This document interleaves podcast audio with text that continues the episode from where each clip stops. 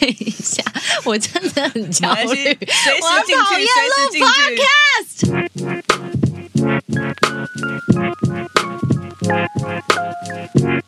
今天星期三，掌声欢迎今天的嘉宾嘉欢。嗨，大家好，我是李嘉欢。嗨嘉欢呃 我们认识嘉欢其实蛮久了，然后平常都是以吃饭为唯一共同目的，对，还有兴趣，所以我们就吃饭的时候会碰在一起。但是我真的超开心他可以来，因为他是我们的忠实听众，听众从第一集开始听的，他跟我说他听我们 podcast 的时候，我整个哇，Oh my god！因为我每一季都听哦，我听到最新的喽，假的，我听到最新的喽。真的，他他刚才跟我们讲说，哦，你们上次那个扣啊，好好笑哦。嗯你们你们以前是呃两个礼拜一次还是一个月一次嘛？每两个礼拜一次嗯，我就会存，因为我会听很快，想说听完了哦，好，我再存一下，就三四集一起听这样啊，我知道了，我们应该把前面没有剪的全部都给你，就是一些 一些不重要的啊，碎碎都可片啊，以听，都可以对对对对。对，你就拿回去听，然后就哎，其实这个 podcast 也没有那么好听。哎，你是一个忠实，就是从头听到尾，而且不会嫌弃我们太长的朋友，哎，不会，我觉得长度很舒服，我都会想说你们可以可以再多聊一些，我可以，我可以，我可以接受。哇，好感动哦。，好，那我们今天邀请你来，其实当然先让你来介绍一首歌。我们今天完全百分之百确定就是置入。对，来，你要介绍的歌是我要介绍的歌是我跟我的好朋友许维芳最新发的单曲，叫做《在一起努力吧》。其实播出的时候应该没到最新了，但就是七月的时候发的。嗯对，那这首歌其实是在讲，算是在讲友情，还是在讲人生？算是我们是想要给大家一些正能量啦，像是你知道疫情嘛，然后大家可能会觉得哦很糟，觉得想要做的事情也做不到啊，做不好。那像我自己很常会觉得哦好烦的东西都做不好，哦。但就是呃告诉大家没关系，你可以停下来喘一口气，我们再重新出发。哎，那你念一小段歌词给我们好不好？因为很多听众可能还没有听过这首歌，嗯然后让他们可以知道一下，因为这首歌其实是很很阳光、很青春感的，然后我觉得很适合那种周末的下午，然后就是跟姐妹们一起手牵手看太阳的时候，然后手摇手这样啦啦啦啦啦啦啦啦那种感觉。啊你直接唱啊，你直接唱。真的吗？直接你可以吗？可以啊，可以啊，好，好来，可以啊预。备，Go！我们在一起努力吧，大狗狗，不要认输啊！故事有新的开始，不变的是在身边的彼此。我们在一起努力吧，喘口气，下一秒出发，可能还有点怕，这次就一起表现吧。天哪，我手好像举起来哦。直接变成粉丝的感觉，对对对对。因为之前呃呃，嘉欢跟潍坊有来我们小明星大跟班宣传，对，然后那个时候他们的和声就已经很让人惊艳，那今天很可惜潍坊不能来，但是我们今天呢就要想说，呃，既然要推荐这首歌给大家，带一点正能量给大家，嗯我们就要来聊一些先从负能量的事情好开始。有负才有正嘛。没错，没错。为什么要呃那个正能量？为什么要在一起努力呢？我觉得我们这个频道其实花很多力气在讨论呃我们的人生到底有什么意义，嗯有什么目的，然后嗯我们要如何？我早上讲就是我们的 becoming 嘛，然后知道嗯你是怎么来的，嗯你是怎么样从零然后走到现在这个地地嗯呃地步这样。嗯所以呢，我们就决定要来聊一个，嗯，不知道大家有没有共鸣的事情。首先，如果你是独生子女，I'm sorry，我们今天就是没有聊你。他们也算是老大，同时间老同时间呃，没有。独独子独女其实就是独子独女。对。所以我们今天要聊就是，其实已经算是前一阵子大家很常聊的主题，就是排行会不会影响大家性格。嗯。我是家里面的老大，后面有两个妹妹，然后最小的是弟弟，没错，就是大家认识的那位露西牌。那呃，身为大姐呢，我跟弟弟差八岁，那我们中间当然 gap 就最多就只有八岁而已，但是另外两位他们真的是这个差距都很大很大很大。我们先听欧尼的，哦，我就是家里排行老幺，受宠的老幺。然后我上面有两个姐姐，我大我跟大的差六岁，然后二的第二个姐姐差四岁，但他们两个像好朋友。但我跟我大姐就像是，因为我之前不是有分享过，就我妈就是比较早先离开嘛，所以我大姐的角色完全就是一个 like 妈妈。对，哦但我跟二姐真的可以当朋友，但他们我们两个差距也大概四岁，但我们当朋友也是。大概是出社会了，我们已经差不多已经就是脑脑袋比较正常了，已经没有小朋友啊，对，然后比较已经有发育了对，完全。可以沟通了，这样子，对，我是这样，我是我是受宠老妖。天哪，我觉得讲这句话好欠揍哦，真的觉得这句话真的蛮欠中，但是真的是不好意思，但是我也是被就是姐姐们指使那个老妖，我是受伤的老大，对，老大需要爱，老大要需要爱，花很大力气照顾后面的几个小朋友。那你呢？我也是受宠的老妖，哦，对，而且你们家女生很多，我们家都是只有女生。只有女生。然后嗯我我会更受宠的原因，是因为我跟前面的三个姐姐们都差很大。嗯我最大的姐姐，我跟她相差十四岁，然后我第二的姐姐，我跟她相差十一岁，然后第三的姐姐就是大家都知道的李佳薇，我跟她相差七岁。哦，所以你之前来我节目三十六题的时候就有讲说。三姐也就是佳薇，其实管你也管很严，小时候，现在长大，她可能发现管不管管不动了。对对对对，小时候很讨厌她。哎，可是家里面这么多小孩，年纪差距这么大，爸爸妈妈还会花心思管吗？因为很多时候就是，嗯当然就是一方面爸妈年纪也比较大了，对然后家里面反正还有其他的姐姐们可以顾着，是不是就对你反而就是啊，反正就疼，然后没什么管教，或者是不太在乎你有什么特殊的表现？我爸妈真的不太管我的，然后就很放任我。我觉得可能是前面有姐姐，他们也觉得有比较安心，有人可以照顾我。可是我爸妈对我就是你想要做什么都可以，甚至是小时候连家务姐姐们都会被盯得很紧，你要做什么家务做什么家务。可是到我的时候，我妈就会觉得没关系，你可以不用做家务。哇，真的，哎、我也是受宠那个，但是就是例如爸爸妈妈指挥老大老二，然后老大老二再指挥小朋友，就是我，欸、不是小朋友，指挥老幺，对，哦，嗯。完全没有发生在我的世界里。我的世界就是我会被分派到，嗯。例如说，呃，你去，例如说你去倒垃圾，然后呢，呃，大大妹去装垃圾袋，因为到了就要再装嘛。然后可能老三呢，就是负责把桌子擦一擦，然后老四呢，就是没关系，你在房间待着。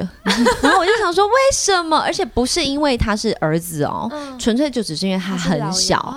然后我就会觉得，哈，你们怎么怎么可以这样？然后我又要倒垃圾，然后第二个如果没有乖乖装垃圾袋，我也要去帮忙装垃圾袋。第三个如果桌子擦不好，我也要去帮忙擦擦桌子。所以其实我要做的事情就会是很多，全 triple，做的。对，所有事情都在我身上。然后有一段时间，我也是管我弟管非常非常的严，嗯就是我从美国念完书回来当老师的时期，那个时候我二十一岁，然后我弟就是还在读高中。嗯可是你要想，我出去的时候十四岁，他当时才国小，然后我就完全没有意识到他已经长大了嘛。结果我回到台湾之后，我对他就是碎碎念到一个地步，我很像他的小妈妈。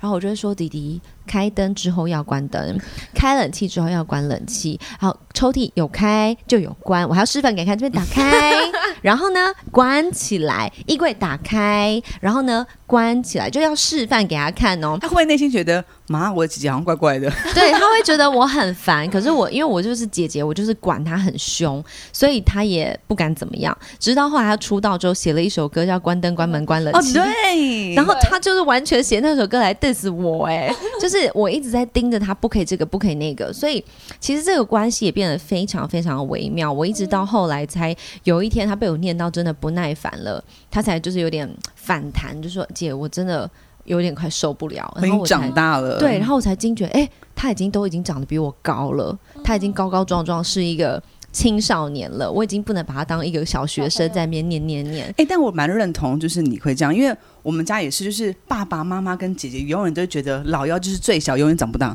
对啊，所以我那时候即便大学刚出社会，他们都觉得啊还小，他什么都不懂啊，很单纯啊，真的什么东西。我还记得我以前就是为了讲说啊打工去好玩，他们不让我，就是我姐都可以去，但我家人就不让我打工。然后。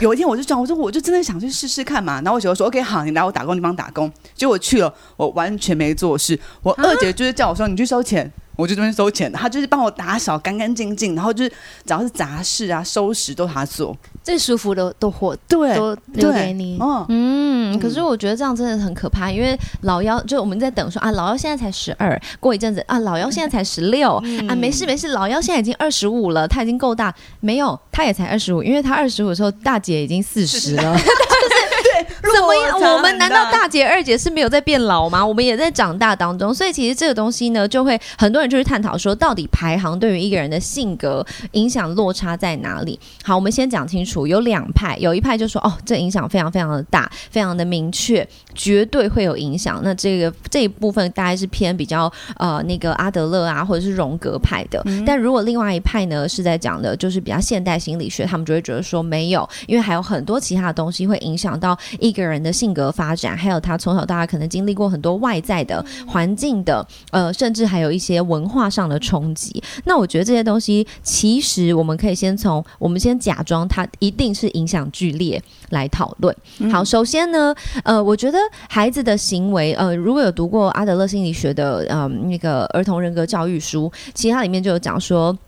孩子所有的行为呢，都只是他人格的表象部分，就只是他表现出来的很小的一部分。那你真的要了解孩子，你就必须了解他行为背后的目的。那这些目的从哪里来呢？其实，呃，它是经年累月的练习。排行确实会影响我们的行为，但它并不是一个很客观的反应，它是我们从小对早期的经验理解的这些无意识的累累积。哦，就是哦，姐姐这样，她就会被骂，所以我不会这样；哥哥这样，他就会被称赞，他会有一个优越感。我也想要有优越感，所以我就照着做。模仿这样子。对，但不代表他就一定是所谓的乖，或是所谓的懂事、成熟，这些东西都是无意识。我觉得先了解他是无意识的很重要，因为很多人说啊，他就是像我们我们刚刚前面开玩笑啊讲说，哎呀，老幺就是怎么样，很欠揍啊。但没有，其实这也是我们老大无意识训练来的一些资讯。没错因为我们总是要做一些辅助，做一些陪伴，做一些擦屁股，或者就是像你弟会说，姐，我已经长大了。就像我也是到一个年纪，我跟他们说，哎、我其实已经，我已经开始工作，我出社会了。你们不要再觉得我就是是那个憨厚又单纯的人，这样子。对，对，你也已经社会化了，对对已经可以交朋友，所以我觉得他确实需要一点时间。所以像呃嘉欢现在你已经成年了，出社会了，工作了，姐姐们其实就已经不会一直盯着念着说，哎、你怎么没有这样，怎么没有那样？对顶多就是日日常生活可能会碎念，但是不会对于你的未来有太多的干涉，对吗？会有保护这个。我最近也是在跟我姐姐聊说，哎、我其实也长大了，我也有自己的想法。嗯对，我我们下一集请他姐姐来，然后来问姐姐说：“哎、你觉得嘉欢现在怎么样？”她就说：“糟透了，就是一个小朋友，脑袋都还没发育完全，自以为自己有成长，根本就没有。我跟你讲，当姐姐没办法过不去那一关，但我们要相信，我要试着相信他们。那我们刚刚讲到这个行为模式，呃，它是经年累月累积才会形成这个行为模式，而这个行为模式如果是有效的，自然它就会固定下来，成为一个人的性格。所以我们会讲说，哦，你要知道你的 becoming，当然也就是必须你去研究到底这个过程当中是什么东西，这些 factors 是什么，是什么样的因素导致你有这样子的惯性。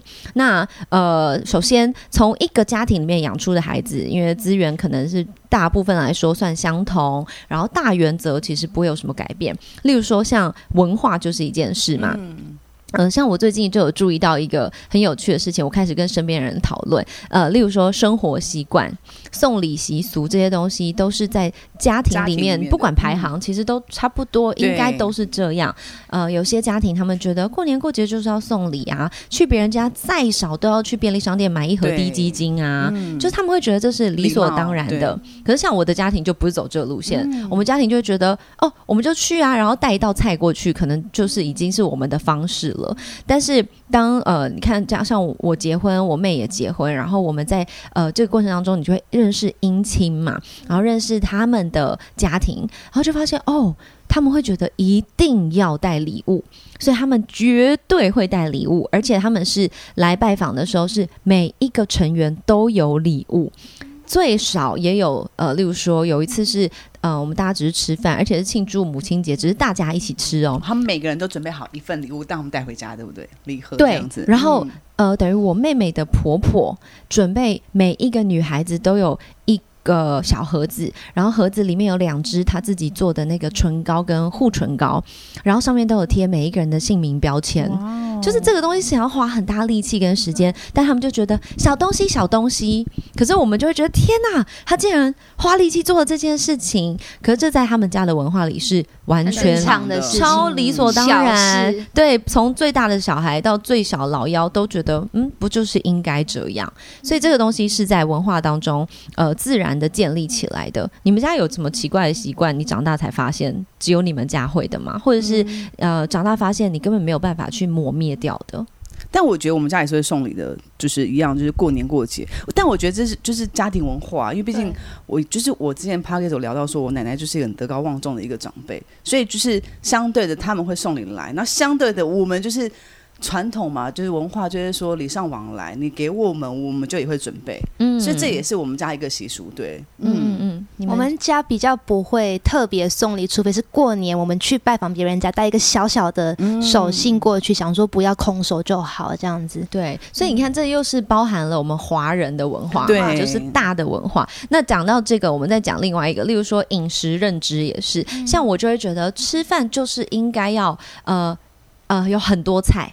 就是不是说一定要全部大鱼大肉，但是我今天去吃饭，我就是想要哦，有这个有这个，菜有汤然后有肉，想吃的就点没关哦系，然后都可以大家一起 share 一起吃。可是呢，像我先生他们家就是啊，你想吃什么你就吃你自己的就好，你不要帮别人想，也不用帮别人点。那某个程度上，那听起来好像很自私，可是没有，他们很自然、很轻松啊。我今天想吃炸酱面就吃，所以你这边可能有一碗炸酱面在吃，然后旁边可能爸爸在吃那个菜脯蛋配饭，然后这边还有一个可能妹妹在吃牛排，就是哎、那他们是各点各的吗？就是各对各点各的，哦或者是在家里面吃饭，也就是各买各的。哦，然后我就很冲击呀、觉得怎么大家不是吃这个一样的？很冲击，对，然后为什么只那为什么不多点一些，大家一起 share？、嗯然后他们就说没有啊，因为我没有想吃他的，他没有想吃我的，那我们就各吃各的呀。可是这个东西就是完全存在在他们的家庭当中，我也是觉得、嗯怎么会这样？可是在，呃排行的这个落差里面是完全没有不一样的，因为这是家庭的文化。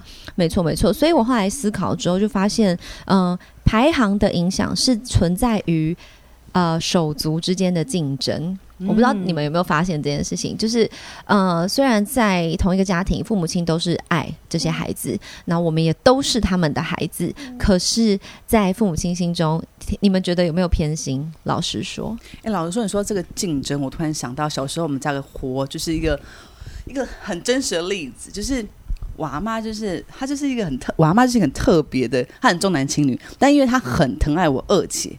但我二姐做一个光宗耀祖的事情，就是她参加合唱团，然后可以去美国比赛。所以我外婆就说：“哦，不是外婆，我奶奶就说：‘OK，好，去去去，让她去这样子。’然后我妈想说：‘OK，好，那暑假她要给老大，就是去参加那个夏令营。’我妈就说：‘夏令营好贵哦，不行。’哎、一个去美国、哎，一个值就是，例如来个一个三呃一个三千，一个三十万哈，她觉得三十万 OK，你光宗耀祖，你去三三千块不行这样。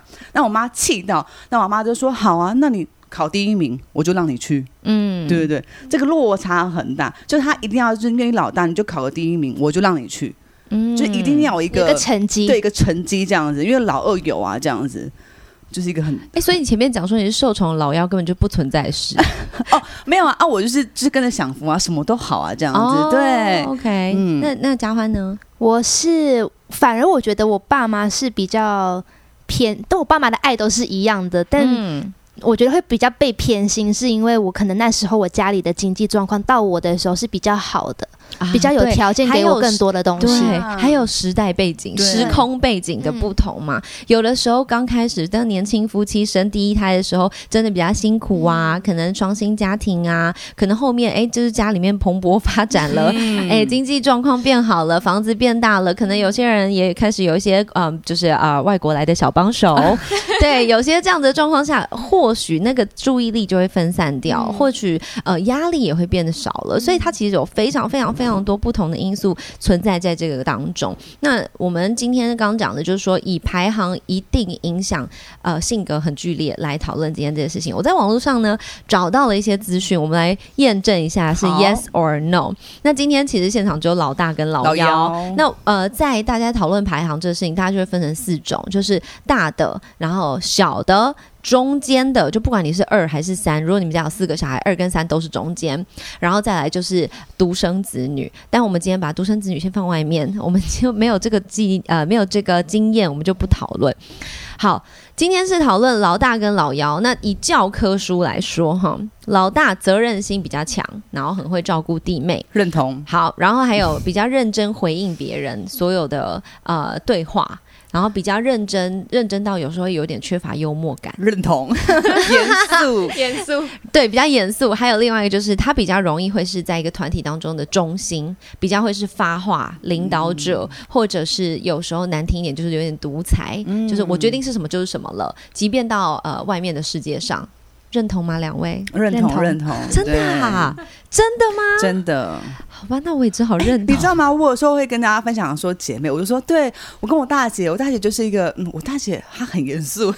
她人很 OK，但她就是很严肃。但我二姐就很幽默，我会这样形容哎。哦，对，然后他们也有一个研究讲说，老大跟老二的性格会是完全相反。对，就以教科书上来说，那我永远无法跟我大姐开玩笑，她就会把它认真化。那我到最后都会说，我在跟你开玩笑，你可不可以不要这么把它走心啊？对对对。之后才学得说，哦，有些话我们就是在开玩笑，他不要太认真去对待。因为我二姐就可以给到我的幽默感，但我大姐是没办法。是是是，所以就有人讲说。像像我有一个亲戚，他也是他家里面排行比较前面。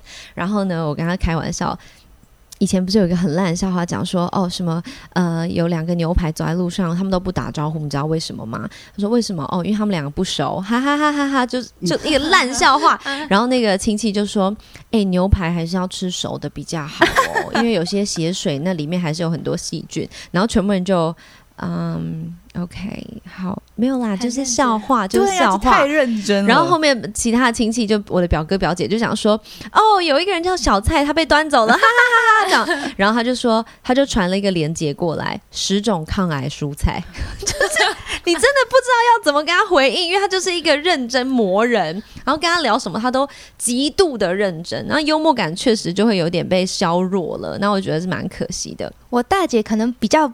还还算跟我们蛮融入的，但比较多的是他的信念很强，他会觉得哦，我觉得这样子是对的，那我也希望你跟我的想法是一样，做我想的事情，比较是。觉得，我觉得他是信念很强的一个人。OK，好，然后等一下，我想问问看你，你本身就是大姐，怎么样？你觉得你 自己是什么角色？我觉得以上皆是啊。可是我的幽默感还行吧？你幽默感 OK，幽默啊。但我觉得我唯一对我唯一一个想要就是问一下，就是我的幽默感 OK，其他其实真的就是一模一样。就是做很多事情我会偏认真，然后我不是故意的，就是很多时候你会觉得你好像没有余裕。去做一些不认真的事，你没有余裕去浪费时间，然后你好像得是必须是一个榜样，或者是你必须很有责任感，你必须做得好，你必须。不要出什么错。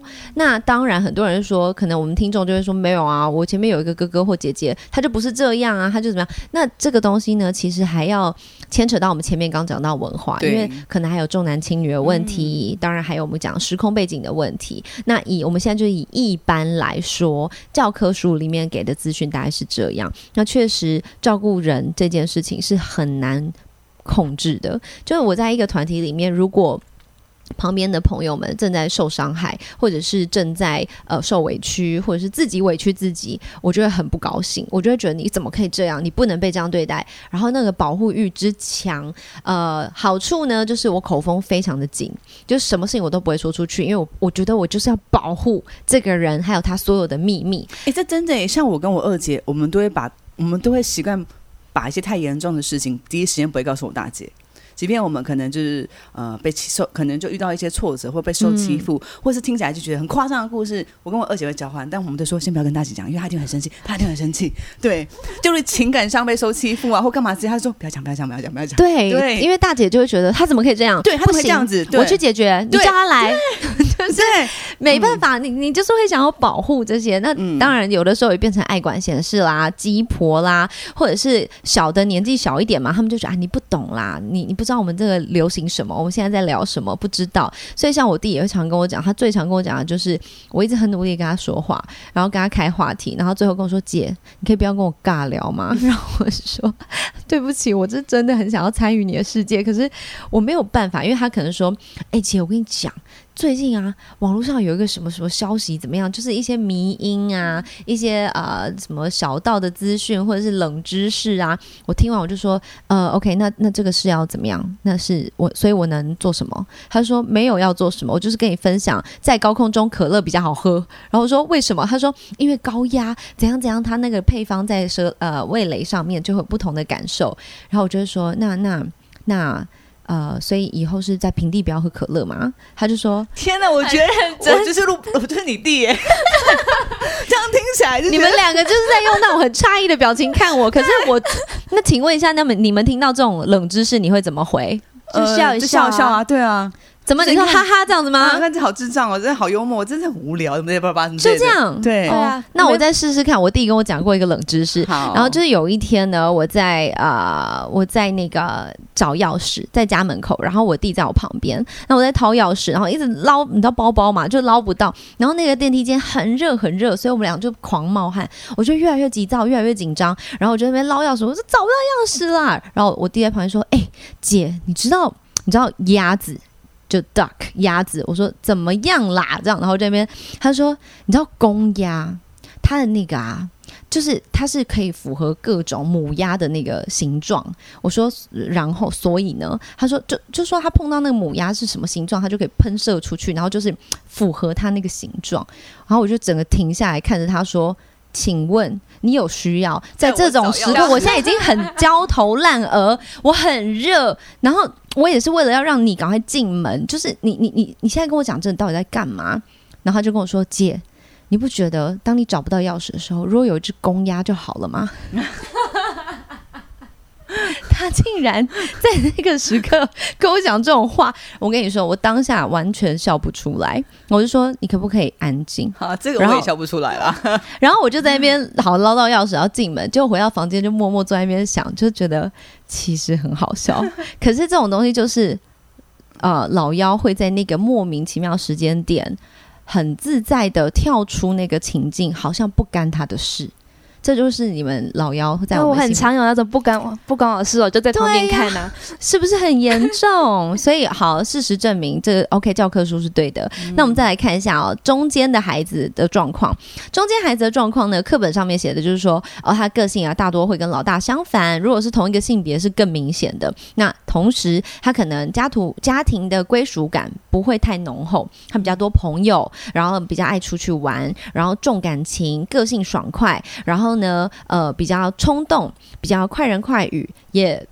嗯，也比较叛逆，然后但他同时做事有自己的步调，不喜欢受到外界干扰，哎，对我二姐，真的就这样二妹这样子吗？没错，哎、我二姐真的以前都不回家，没有，她会回家，但她就以前很长时间都在外面，然后就去疯啊，去玩啊什么。朋友一堆，不知道哪来的朋友。嗯，可是我家里的姐姐现在这个阶段还好哎，反而是我可能跟他们相比年纪比较小，是我比他们出门的次数还要哦多。那可能是他们出门的时候，你还是幼幼有可能哦有可能，对不对？你还不知道发生了什么事。而且我二姐多叛逆，他念书时期一直在谈恋爱，我觉得蛮有可能的、哦，因为他们其实偏敏感，嗯然后呢，呃，因为不喜欢受到外界干扰，所以他在感情上面呢，可能就都做自己的决定就好，他也不会报告，也不会全部就是大请大家来讨论。老大最爱这些事情，全部拿来跟家人讨论。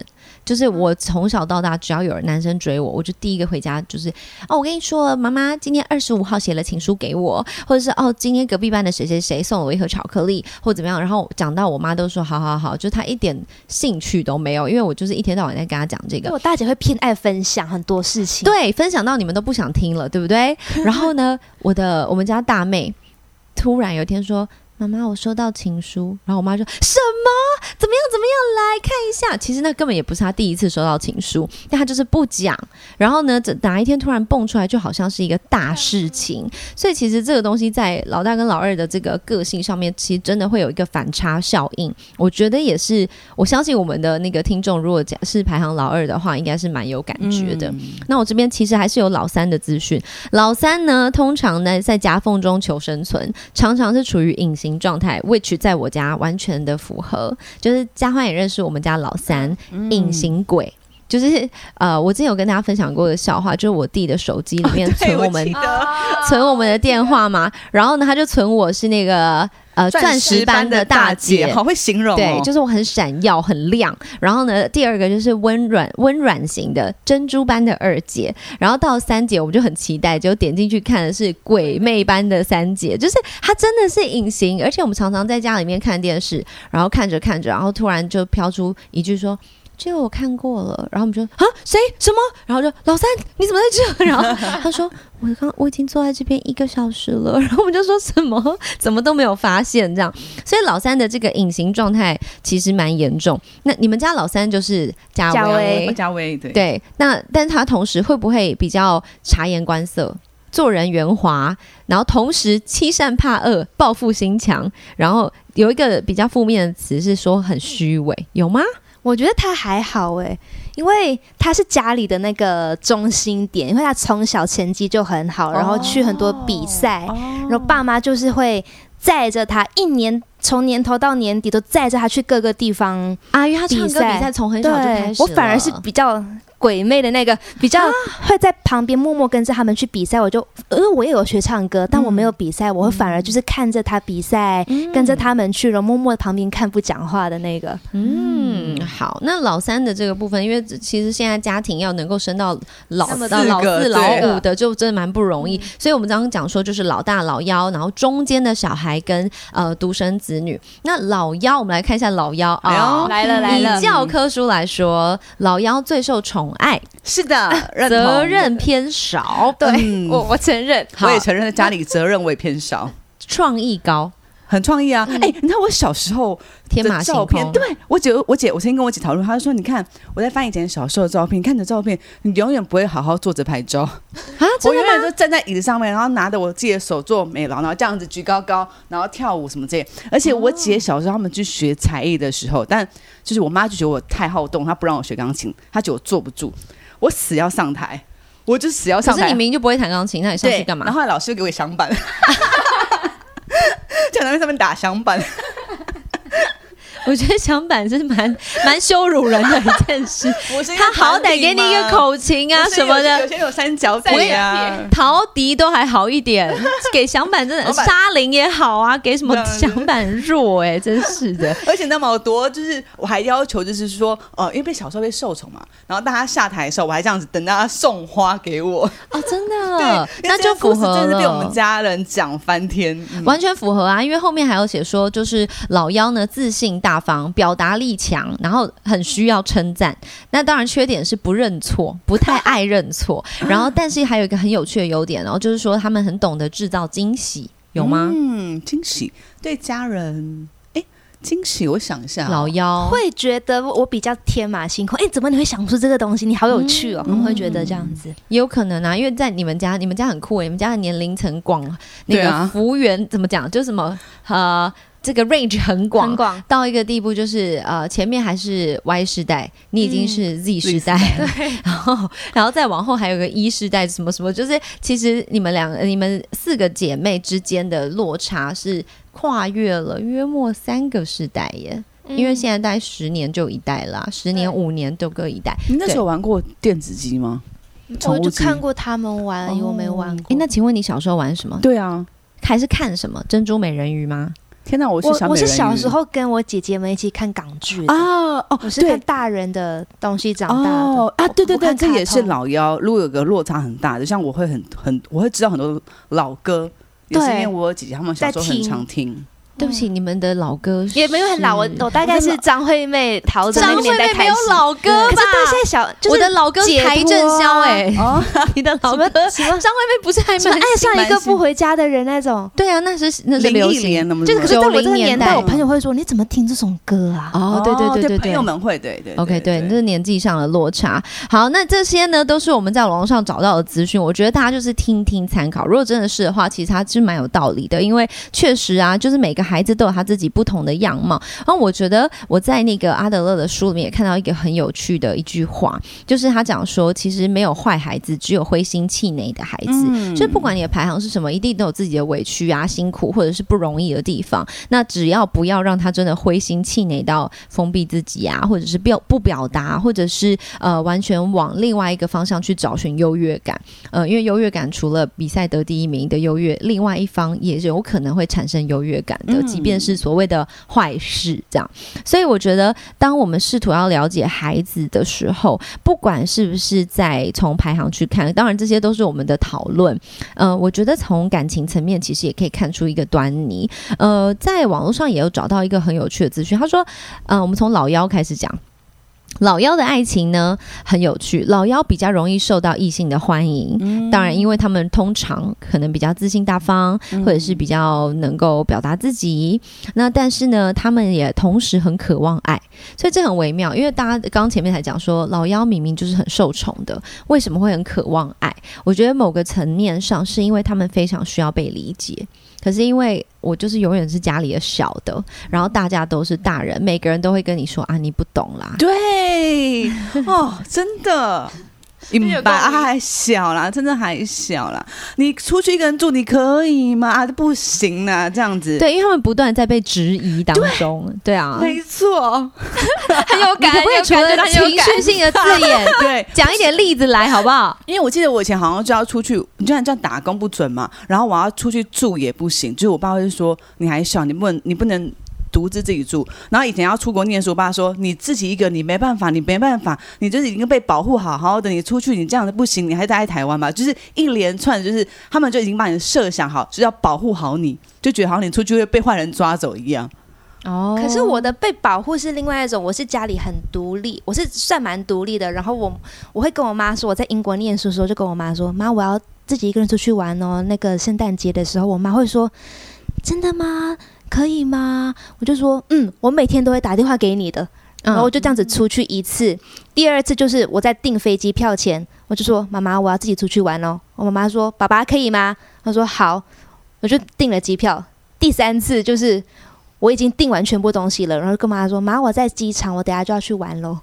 哦，就是我觉得那是因为你真的够远。对，你如果不是在英国，你如果就只是在旁边，在英歌，他就绝对会阻止你，因为就是太远，他管不了，所以才会就放过这件事。因为像欧尼就是在台湾土生土长，所以他很容易被控制啊，这太困难了，我觉得。其实这样讲起来，每个孩子都委屈，好不好？我小时候出去是没有人要帮我安排事情，对了，也是出去就去啊，就去吧你。然后我就想说，哈，是怎么样？反正 one down three more to go，反正就是一个消失了，你还有三个可以养，慢慢来没有关系。然后真的觉得缺乏，你再生一个就好了。就觉得我好像是可以被取代，好像很不重要。然后丢出去也没有任何的安排。我十四岁被丢到美国去的时候，就是就这样，就是去吧，就把你送上飞机就好。对，然后我打给我妈说，我不会讲英文。我妈说，我也不会讲英文。然后我就说，那那那怎么办？我不会写功课。我妈说，我也不会写你的功课。然后我说，哈，所以你就只能自己想办法。所以每一个排行都有他自己的委屈，都有他自己的状态。但我们刚才讲爱情啦，就是在爱情里面，你们会觉得吗？就是老妖特别的，呃，就是喜欢带领他们，可以带着他们一起帮他们做决定的对象。嗯，我但我我你先讲，你我有发现，我有会 tend to。就是比较 alpha 的人哦，你喜欢那种就是比较霸气总裁，我也喜欢霸气总裁。有一点就是会 会帮你做决定，可以给你很多不同的东西，给你很多不同资讯的人。真的哦，我喜欢。那你们会不会特别喜欢阎罗王啊？这这是你的生命，不可以选一个人类啊！阎罗王是还没碰过啦，对啊，有可能也会喜欢的。贾欢，你活到明天，然后就好 man 哦，超帅。那我可以延期吗？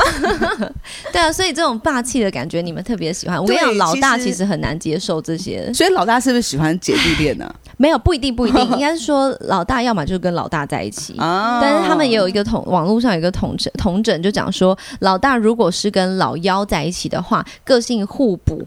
就可以没问题，嗯可是呃，网络上也有同诊说，老大跟老幺百分之好像百分之八十都会离婚。哦，真的、哦，对，这是很很奇怪的一个日本的同诊。那他们的意思就当然讲说，因为。其实等于成长的过程来说，我要的跟你要的落差太大了。那进到婚姻里面，除非大家可以互相统整，我觉得如果女生是老幺的话，应该没什么事。但如果是男生是老幺，老幺女生是老大，然后进入婚姻，我觉得那个调整的落差是比较大。就像我的书里面讲说，呃，没有完全契合的那个人，没有 the one，就只有愿意磨合的那个人。比较多磨合跟比较少磨合，如果可以的话，你就是在排行里面可以看出一点点小小的呃迹象，一个提示这样子。好，那再来我们来看一下中间的孩子的爱情，只有一句话：不急不徐，先看清楚才展开行动。有吗？嗯，我在回想我二姐，我也在回想我两个姐姐，对，但我觉得你这样会不小小心把嘉威的爱情全部都说出来。不急不徐，但我觉得我二姐好像每段感情就是真的不急不徐，然后就这样接着接着接着。哎。哦，我懂，我懂，好像我懂。有哎，她就是是国小一个，嗯然后她出国念书，然后国中在一个，哦，然后就毕业了，然后在高中、大学，然后就一个，然后就他也不会跟家里交代，哎对，开始就开始，结束就结束，都是他家的事。哎。对。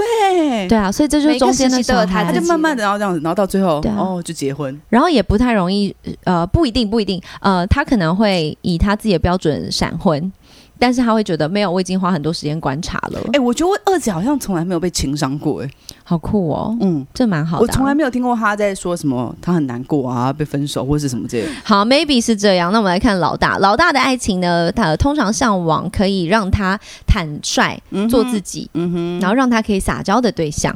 然后老大呢，喜欢憧憬一些浪漫的恋爱感。然后喜欢值得依赖的对象，当然彼此互相可以照顾彼此，对老大来说可能会是比较重要的。然后老大呢比较容易欣赏有能力、有才华的人，那老大很容易欣赏老大嗯，我大姐夫就是一个老大，啊。哦，所以大姐夫是老大，你说是真的？吗？还是黑道的？就其实大姐夫一直在常常在打人啊什么的。是是真的老大啦，嗯他们两个都是老大，嗯嗯都是属于会很照顾人的那一种。嗯嗯，OK，我觉得这个排行其实确实蛮有趣的。那当然拿来讨论是很好玩啦。那如果今天真的很符合的话，那恭喜你就长成教科书的那个范本。那如果完全不符合，你就可以去想说，哎，是不是我的家庭里面有像我们刚刚讲的文化上的差异，或者是呃时空背景的问题，也不是问题的的差异，嗯或者是呃在你们的成长过程当中，是不是有很多巨大的变化？例如说，我随便乱讲，例如说，哦，本来老大、老二、老三、老四是怎么样，结果呢，可能突然老二生了一场重病，那这当中的变化就会非常非常的大，或者是家里面可能老大是呃有特殊需要的孩子，不管他只是高敏，或者是他是那个呃有身体上的需求，呃不同的残疾或什么的，那这样子的种状况也铁定会影响到后面的排行。嗯所以我觉得我们当然可以自动的去用原本就有的大家说哦排行会影响性格来逆推你们家还有什么其他隐性的因素，因为我们如果直接单纯的去想隐性因素，其实是有点困难的，对，所以。呃，我那天就是在跟同事聊天，然后想到今天这个主题，为什么呢？因为我那天在讲说，哦，我们家丢那个脏衣服的篮子，你们家都叫什么？我们因为马来西亚我们会叫洗衣箩，罗我们吗？会叫哦我们家里会这样子哦。，OK，你们呢就？是丢洗衣篮啊，洗衣篮。对，我们家从小到大都叫桶桶，桶桶，然后我没有发现这件事啊，因为我就在这个东西里面嘛，所以我们就从小说哦，脏衣服丢桶桶丢桶桶所，以你跟你老公说，哎，老公把脏衣服丢桶桶没有啊 我老婆够撒娇吗？对，干嘛讲叠字啊？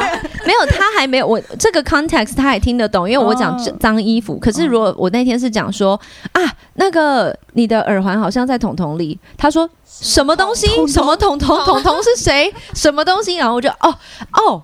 对耶，他他不知道那个是什么，所以其实呃，同理可证，我就在想，确实啊，我们刚刚有讲到文化是一样的，嗯，可是你要想，你离开了这个文化，带着你排行的影响，还有呃时空背景的影响，然后你再加入到不管是社会的群体，或者是交友圈，或者是感情。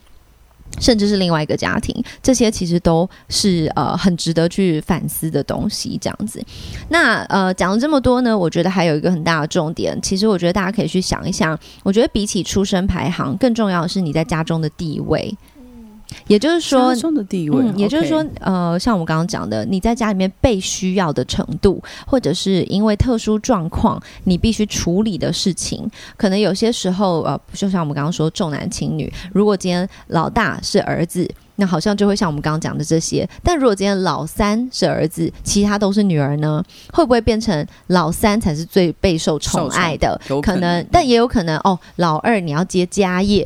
然后，所以呢，你的呃责任感啊，你的压力啊，你被关注的程度啊，就远远超过像我们刚刚讲老二什么喜欢慢慢来，喜欢呃朋友，然后个性爽快，其实这个东西就会完全的不一样。那我觉得我们自己都很清楚知道家中地位应该要大于出生排行的影响。嗯，对，你们有这种实际的感受吗？我在家中地位就是可以不太负责任的那一种，像我们四个人一起去冰岛玩，嗯每一个人都有分配。像我大姐就要负责开车，我二姐就负责，因为冰岛的食物可能比较贵，可能早餐就是我姐二姐在负责准备给大家吃。我三姐就是会，她很喜欢规划。她就会排好规划每一每一个东西，我们几点要去哪里，我已经订好住宿了，我们几点开始，四点就要出发喽，这样子，她就定好这个，然后我就会负责附和我三姐，我三姐就会说：“妹啊，你觉得我们从 A 点到 B 点，我们四点出发好不好？可是来不及什么什么，我就我完全不知道什么东西，我就说，我觉得你这个规划真的很棒，就是一个不负责任的发言嘛。反正到最后也是他们心。对，反正也最后也都是他们在承担，那就算了，这样子。对，可是我会负责，就是简单的，像钱都会放我身上，我都会负责付钱啊，帮忙记录、哦，我们今天花了多少钱，那财一个人是多少？对，这、嗯这是我对我家里唯一的贡献。哎、我觉得我们家是很平均，这种出了社会，因为毕竟现在都三十好几几，都可能快四十了，所以我们已经习惯一个模式，就是我们都很平衡。已经没有所谓的就是谁大姐就真的大姐，就变得很平衡。然后即便出去，因为三个人好处是什么？有意见来投票。哦对，你们是单数哎、嗯我们家超尴尬，我们是四个，怎么投？四个怎么投都不知道怎么弄。单数我们家就是要投票的时候，弟弟你要选什么？A，你选 A 吗？好，我们三个都选 B，那就走 B，就是没有人要没有让他理他这样子。没人理他选另外一个对，然后再加上我妈，我们总共有四个女生，然后爸爸跟弟弟两个男生，然后到最后我爸就会说：“啊，你们去逛街吧，算了，弟弟走，我们去旁边吃个冰淇淋什么的。”就是只有两个男生，他们是 minority，他们就只能想尽办法去在夹缝中求生存。嗯所以我们家确实并没有什么老幺备受宠爱这种事情啦。那当然，我刚刚有讲到，其实我觉得每个孩子都独一无二，所以如果可以的话，我们除了去探讨刚刚这些资讯，也要最终要探讨其实是生命的意义。呃，包含你要认识你自己，你要怎么成为你自己。那更高级的，当然就是你能够活出你自己。那这些听起来很像口号，可是我希望我们的听众呢，也可以跟我们一起去真的思考，怎么样的状况下你能够成为你自己，跟活出自己，不是让它停留在口号的阶段而已。嗯那今天的尾巴，我想要推荐一本书。那这本书其实蛮久以前的，是三彩文化出的书，大概也已经有两三年以上了。然后它是这个苏训会心理师出的书，叫做《成为自己的内在英雄》。那我简单介绍一下，大家都可以回家研究。呃，这个内在英雄的概念呢，不用太过多的解读这个文字。其实呢，你只要想到它是把你的人呃人格原型分成六种。那这六种呢，我们从最简单的开始，就是天真的人、天真者，然后再来是孤儿，然后再往上是流浪者，再来是斗士，然后再来是殉道者，最后是魔法师，总共有这六种。那他们其实是一个循环，并不是从下到上，然后最后魔法师最厉害。虽然他这个名字听起来很强，但其实他都有他各自各自的逻辑跟理由。那他这六个呢，其实我觉得要大家去研究的原因，就是不管你的排行、你的文化背景、你的时空背景，甚至你经历过什么样的创伤跟痛苦，你都必须经过这六种。你才会成为更完整、更成熟的人。我，所以我们每一个人的出生开头都是可能是天真者，呃，他比较纯真啊，理想派啊，然后对于世界的期待是高的。那再来孤儿，就是当你受到伤害之后，你可能是在一个无助、无力，然后等待救援的状态。那再来流浪者呢？这是蛮有趣的一个步骤。流浪者呢，我相信每个人都会经历到那种孤独感，呃，从你原有的既有的认知跟世界里面，呃，被剥离出来，然后呢，你自己独立的、孤独的去探索世界，试着要找寻答案。而流浪者如果啊，在这个阶段待久了，很有可能回不来，就变成真的流浪汉了吗？是他真的就会回不来，所以很辛苦。那再来下一个是斗士。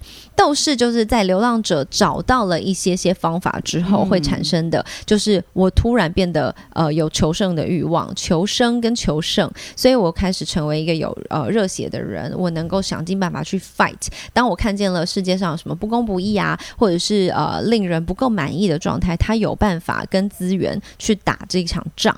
然后再往上呢，我刚刚讲的殉道者呢，听起来很悲伤，但其实简单来说，就是一个愿意牺牲奉献的，为了更好的世界。而牺牲奉献，为了更美好的一切、更美好的架构啊、更完善的架构跟更完善的规矩去牺牲自己。那这样子的角色，如果走到这边呢，他其实蛮能够理解前面呃孤儿还有流浪者的心情。我们来进一下广告吧。嗨，亲爱的听众朋友，我知道我每一次跟大家分享书的时候，很多人都说在哪里，在哪里，我到底要去哪里看这本书？没错，我确实很多时候呢会推荐的书跟时代很有关系。我想到什么就想要跟大家分享。那今天想要跟大家说的呢，日本正版授权的电子书平台 Bookwalker，他来跟我们合作，所以希望给我们的今天星期山听众专属福利优惠。呃，我们跟平台编辑有精选了一些觉得哎真的蛮值得看的书，然后我们举办。一个联合书展，从九月一号一直到九月三十号，整整一个月的时间，书展精选作品独家优惠七九折起。你只要到网络上去找一下 Bookwalker，然后输入关键字“今天星期三二零二二”，就可以再获得一百五十元的优惠券。那这里面真的有我选的书哦，我真的很喜欢里面好几本书，而且像是《红门厨娘》是我从很小时候就很喜欢看的书。那当然还有包含了视觉上。看起来很漂亮的书，那我觉得呢，电子书其实很方便啦。不管是你要通勤搭车的时候、休息的时候、中午吃午饭的时候，随时随地你都可以拿起来阅读，放松一下，跳到文字的世界里面。呃，如果想要看我推荐哪些书呢，请到资讯栏的连接点下去看一下。不要忘记输入关键字“今天星期三二零二二”，领取节目听众才有的专属一百五十元优惠券哦。那最后一个是魔法师，魔法师讲好听点是可以独当一面，但是魔法师最重要的一件事情就是，当他已经经历过那些困难之后，他能够反过来去思考爱的本质是什么。所以你看，这些其实都是我们人必须要经历过的东西，你才有办法真正的去思考。哦，那我是谁？我要成为谁？我要活成什么？嗯，所以这些东西，我觉得我也想要跟大家分享。就这本书，如果大家去买的话，它里面也有呃检测啦，就是内在人格检测。通常这些检测呢，呃，都还是会是简化版的，所以如果大家有机会去做的话，可以去呃诚实面对，因为很多人会看着那个选择，然后啊用自己偏心的方式来给分数。对，没错，嗯，对我觉得可以诚实的给，像他会问一些我觉得蛮蛮直接的问题，我念两个给大家，等我一下。我们要诚实作答吗？哎，我记得我很久以前有测过，但我有点忘记了。对，但我记得那时候我好像测也跟 Cindy 聊过，然后他有说过，这就是一个慢慢的会进化。就你这个如果差不多了，时期，对，你在转换的时候又会到下一个时期这样子。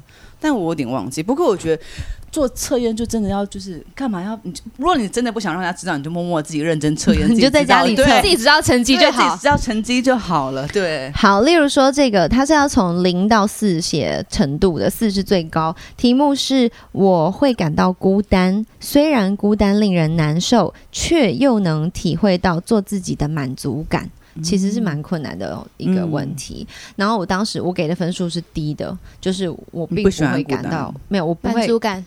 我不会感到孤单，然后但是如果有孤单，并不会让我有满足感。嗯对，类似这样，所以它的题目其实蛮深的。对，好深哦，嗯嗯，要想一下，对，是的确要思考。然后还有另外一个是，如果有人想要欺骗我或伤害我，都是因为他们有苦衷，不得不如此。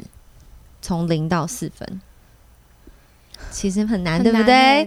所以真的要认真去思考。那他测出来的人格原型会有，呃，他会希望你去看你的最高分跟第二高分，然后在这当中不代表你永远都会 stuck 在这个地方，而是说嗯你现在可能你主要使用的状态是这一个，主要在 focus 的是这个。那他当然是祝福大家可以真的长到人格，就是呃生命可以成熟啊、圆满啊，但它是一条呃，它是一个圆形，那我觉得蛮好的。所以，即便你测出来你是天真者，那你就要想，就是虽然很天真，但你有一个无畏的精神，就不害怕。嗯那只要不要沉溺在白日梦幻想当中啊，你就有机会成长。然后你可以带来世界的，当然就是浪漫啊、单纯啊。那如果是孤儿，听起来真的也是很悲伤哦。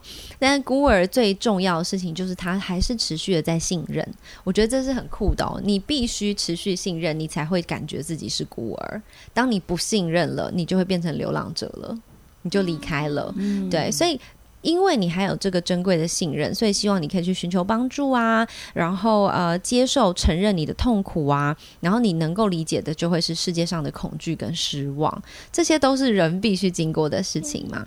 那最后呃，像是流浪者最有趣的就是他能够带出一个 clarity，就是一个很明、嗯、清楚、清明的、清晰的。那他能够发现他自己，建立对自己真诚的认识。那当然，他必须勇敢，他必须踏上那一条嗯自我探索的旅程。那他必须理解，也必须经过的，当然就是那种孤寂呀、或者是疏离感。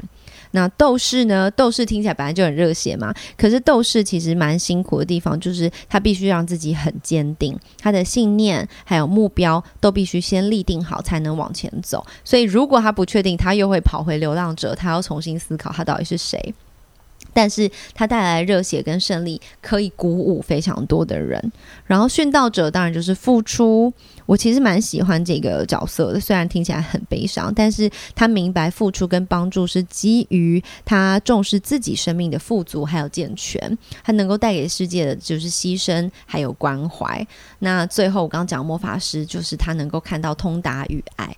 所以其实呃，如果我们每一个人都能够真正的去理解自己这六个不同的样子，什么时候经历了，或者是你现在在什么状态，它可能会有变动，因为它是呃，循环。对你测出来它会是流动的。欸其实我觉得每个测验真的就会在不同时期会有不同的答案。没错，没错。所以我觉得，即便你讲像 maybe 我猜，呃，若排行老幺做这个测验，可能大多会在某一个答案上面，嗯但是一样啊，在不同年纪、不同状况，就会有不同的答案。嗯所以我觉得还是要祝福我们所有的听众，就是如果有机会去了解自己的话，我们虽然从很有趣的这个排行开始来讨论，但是我们原本都只是孩子，我们原本都只是儿童，然后慢慢成长到现在，也要感谢啦。其实我觉得感谢这些东西塑造了我们。如果成为自己的内在英雄是一件啊、呃你愿意去努力的事情的话，那我相信我们的社会也会变得更成熟、更圆滑，然后更彼此满足。所以。就只好绕回来喽，我们再一一起起努力吧。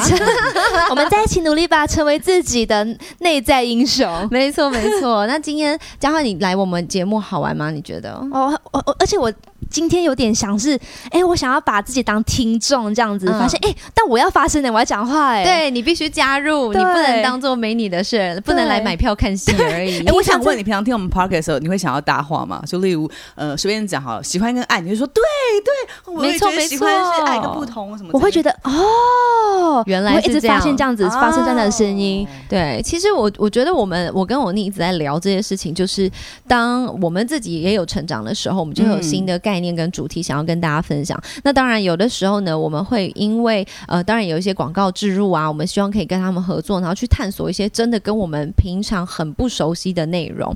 但是重点都是能够从中去多加思考，然后呃，更多的用我们这可爱的脑袋，就是不要有一天就是走了的时候，哎，它使用率偏低，就是很悲伤。所以呢，既然有这个很棒的脑袋，我们就来思考一下人生。那我觉得谢谢嘉欢，很可惜潍坊不能来。嗯那 maybe 未来有一天，我们也可以邀请他来我们节目玩，然后跟大家分享他的人生。哎，潍坊是排行老几啊？你知道吗？他是老大，哦哇，他是我们如果他是家里的，要来他是家里的对抗两个老妖，没有真家里的是的，姐姐害我今天这样弱的要命。他跟他弟弟好像不太熟，